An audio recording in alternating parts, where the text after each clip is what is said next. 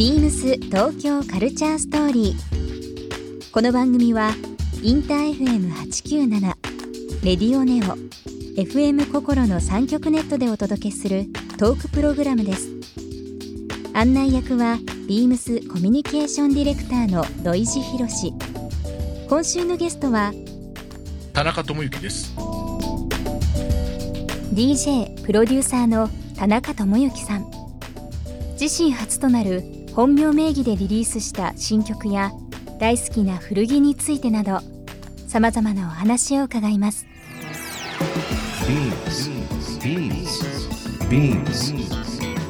BeamsBeamsBeamsTokyo Culture Story Beams Tokyo Culture Story This program is brought to you by Beams Beams ありとあらゆるものをミックスして自分たちらしく楽しむ。それぞれの時代を生きる若者たちが形作る東京のカルチャー。Beams 東京カルチャーストーリー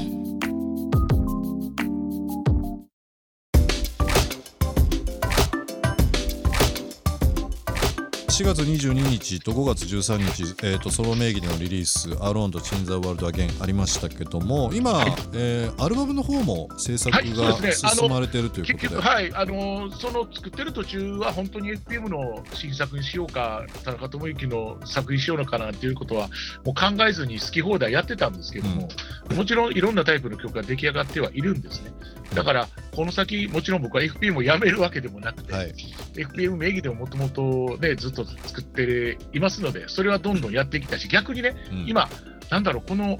コロナショックだけじゃなくてね、なんかこの世の中的になんかその、例えばね、あの1900年代、僕とドイツ10終わりぐらい、ねドイツさんが出会った時って、やっぱりそのいわゆる世紀末、世紀末いう言葉が。もうみんなは何が起こんないみたいななんかありましたよね。はい、で結局、何が起こったわけでもなく、はい。我々はだらだらと2000年代に突入してしまい、ね気がつけば20年を迎えてしまったといけですね。う。ね。ででもいよいよね、なんかこのコロナにきっかけを与えたかもしれないんですけれど、あのなんだろう、人類末というかね人類末。なんかこううん。はい、なんかその世紀末どころか人類末っていうような、なんとなくそういう重い空気を僕はずっと感じてきてたし、まあ、それの本当、それが表出したのが今回のコロナだと思うんですね、ね。僕。はい。でもなんかこのままいろんな問題をですねみんななんかこう知りながらこう目だ耳を塞いでですね前に進んでいくっていうのも結果的に僕良くなかったと思ったんですよ。おっしゃる通り。で逆にここで一回リセットしてですね、うん人類の英知をもう一度集結させてはいなんかこう悲しいニュースの中にはなんかこう例えばあの排ガスが少なくなって普段見えない景色が見えましたとか、うん川がきれいになりましたとかってこううん。なんかこう忘れてたあの頃みたいなのまああの体験としてはないんですけど100年間観測した中で一番綺麗な空気になりましたとかっていろいろ明るいニュースもあるじゃないですか。いやもうそうなんです。よだからそこをね、やっぱり、あの我々は見つけていかなきゃいけないし、うん。それでやっぱりそのそういう意味では、あのなんだろう、時代に対して、なんかファッションであるとか、音楽がなんかできることってまだまだあるような気がするんですよ。うん。はい、だから、なんだろう、僕は、えっと、リリース、今するのが得策かどうかなんていうのは、あのもしかしたらいろんなことを考えると、なんかね、あの時期尚早だったりとか、うんうん。逆にもっとうまい具合にやったら、例えば商売にできたりとか、うん。っていうのもあったかもしれないけど、もう結局、いても立ってもいれないられないっていうかね、そうですね。そんな気持ちであのリリースをしたんですね。うん。だから、そういうふうになんか自分がなんか時代に突き動かされて、はい、何かをクリエイトするという経験というのは、うん。非常になんかこう、痛快なものだなっていうのが、今痛快という言葉そのものですよね。うん、今そういう、なんかその、これはもしかしたらなんか自己満足とか、うん。なんかそういうすごくエゴイスティックな気持ちなのかもしれないけど、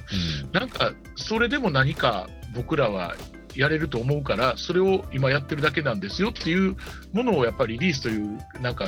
着地点をなんか自分なりに作りたかったんでしょうね。なんかあの両方もちろん聞かせていただいたんですけどもやっぱりこう田中さんのですねこう世界観という部分がもう、まあ、その曲ができてそれがこう世に放たれて皆がどう幸せにというか、えー感じるんだろうっていうのをもうすぐ思いましたね。あなんか音楽ってやっぱすすごいいいなと思って。で同時に僕その田中さんの今回個人名義で「Alone」と「Change the World Again」楽しみと同時にですねやっぱりこう田中さんといえば僕の中では「Beautiful Days FPM のあの曲がですね今もう一回その曲と合わせてはい世に広がっていくとみんなよりハッピーなんじゃないかなっていうあ嬉しいいですね。思いましたね。ありがとうございます。ビームスもですね名の通りなんですけどビーム光の複数形ですなのでこう世にですねいろんな光を放って、えー世の中は照らしたり明るくしたり、あとはまあ洋服そのものですけどもおしゃれして好きな人とどっかに行くとか、えーその行き場所をですねうまくこう今後もちゃんと社会に対して提案したりだとか作っていきたいっていう気持ちが非常に多いので、まあ、その中にはやっぱり音楽っていうのがね絶対必要だなっていうふうには僕も強く強く思ってま本当にすので。あの僕も音楽以上に洋服が好きな人間だから、それは本当に思いますけど、あのファッションと音楽っていうのはすごく親和性があるし、そうですね。それそれこそファッションという言葉をね訳すとねやっぱり時代だったり流行だったりっていう言葉にね置き換えられると思うんですけど、だからやっぱりりこの時代なりのファッション、この時代なりの音楽っていうのがやっぱりね、なんか本当になんかまとめる綺麗な言葉みたいになっちゃって嫌ですけど、うん、そういう臭いセリフだからこそ今吐きたいというか、うん。そんな気持ちになるっていうのがね、うん。これがもう本当になんかこう考えてみれば、あのコロナのせいでというかコロナのおかげで、うん夜空に星が見えたかのように我々のクリエイトの心になんか熱くあの覆っていたなんか虚栄心であるとかそうですねそういうも。のがなんかあのスーッとこう解き放たれたようなあの気がするんですよ。なんかその音楽の分野でいうと、まあ一時のその風営法の改正ですとか、いダンス規制法というのがあって、まあ業界全体でですね、もう一回ちょっとこう、あのそういう音楽の火をとも、まあ、あの絶やすなという部分で、えーいうのが、えー数年前ありましてですね、ありました。で今回のコロナで、まあ、さらにですね、まあ、飲食業界もそうですね。いろんな部分でそのエンタメという部分ですとかね。私たちの生活に直結する部分がですね、はい。なんかこうなかなかこう悲しい状況になってきてる。そうですね、まあ、あの正直、あの我々が主戦場としているクラブであるとか、うん。パーティーであるとか、うん、そういう場所が、えっと元通りに戻るかどうかすらもう今は分からない。ですね、はい、うん。それが時間を得たから大丈夫だとかっていうことでも、ないかもしれないもはや。はい、ただでももう一回こうシンプルにですねやっぱり僕本当に音楽って祭りの音もそうですし街のこう雑踏というのもそうですし自分でヘッドホンで聴く音楽もそうですけども自然の川の流れもそうかもしれないですけどやっぱりこの